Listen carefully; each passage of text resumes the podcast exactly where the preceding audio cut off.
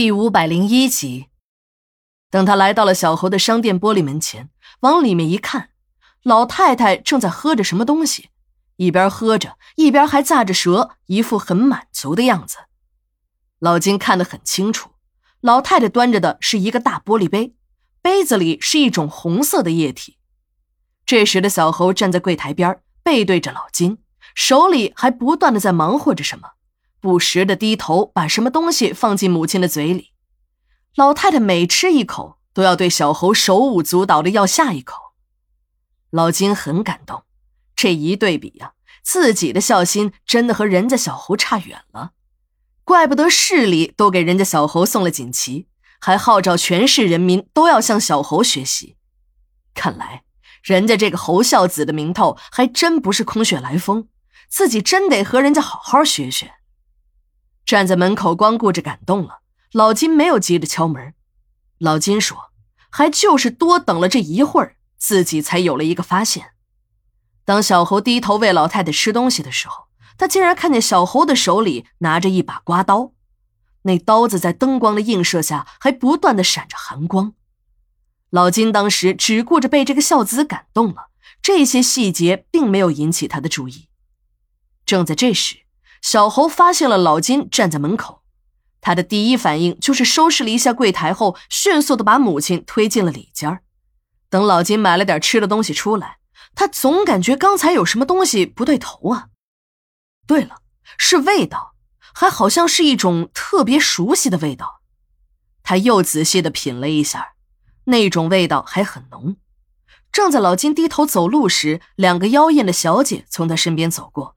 一股更浓的脂粉气味传了过来，老金一眼便看了出来，这两个小姐应该是刚出完台回来的小姐。由于自己没有穿警服，他们是想来做自己的生意的。老金这次没有像以往那样见了这类女人就怒目而视，他也不知道自己是怎么了，竟还使劲的用鼻子嗅了两下。那天，老金说的那两个小姐时，脸一下子红了起来。几个男同事一看这场面就知道有问题，便开始起哄。老金呢，则故意岔开话题说：“呃，我还是说案子吧。这个案子呀，水老深了。我要是不说呀，你们一辈子都不知道。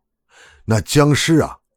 老金的话还没说完，张哥便打断了他：“哎哎哎，我说金局长，咋一说到精彩的地儿就给掐了呢？”快点说，我们都想听听。你跟那两个小姐那啥没啊？我就不信了，你一个丢了老婆的光棍男人，见了两个可以上的女人，还能光闻闻味儿？说那啥没？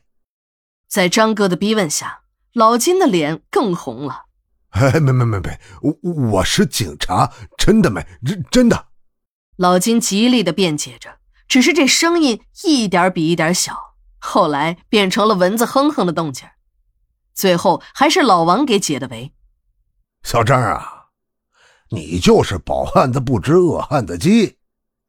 你天天抱着老婆钻被窝，你不也得想想人家没老婆的？是警察又咋了啊？警察不也是人吗？是人就有七情六欲，你说是不？一听有人为自己说话，老金赶紧点头。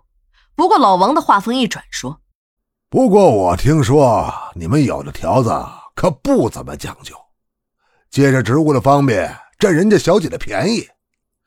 人家自古有句话说：再穷不欠婊子钱。可你们怎么就那么差劲呢？我就不相信了。你们这身皮穿在身上，咋还连个畜生都不如呢？说说，你给钱没？”老金也不说话。只是一个劲儿的点头，大家看到这个样子都哈哈大笑起来。老王一看这个阵势，对着张哥说了句：“拿下了。”这时，张哥对着老王竖起了大拇指：“嘿，这姜还是老的辣，我服了。明天老地方我请客。”老金一看露了馅儿，反倒轻松了起来，摆出了一副死猪不怕开水烫的架势。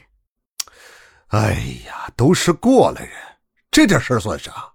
我又没有老婆，难不成让我去犯罪？刘姐听老金这个论调有点难受啊，就说：“哎呀，你就别说了，你这干就干了，还找理由。你呀，还是说正经的吧，要不你以后别到殡仪馆来了。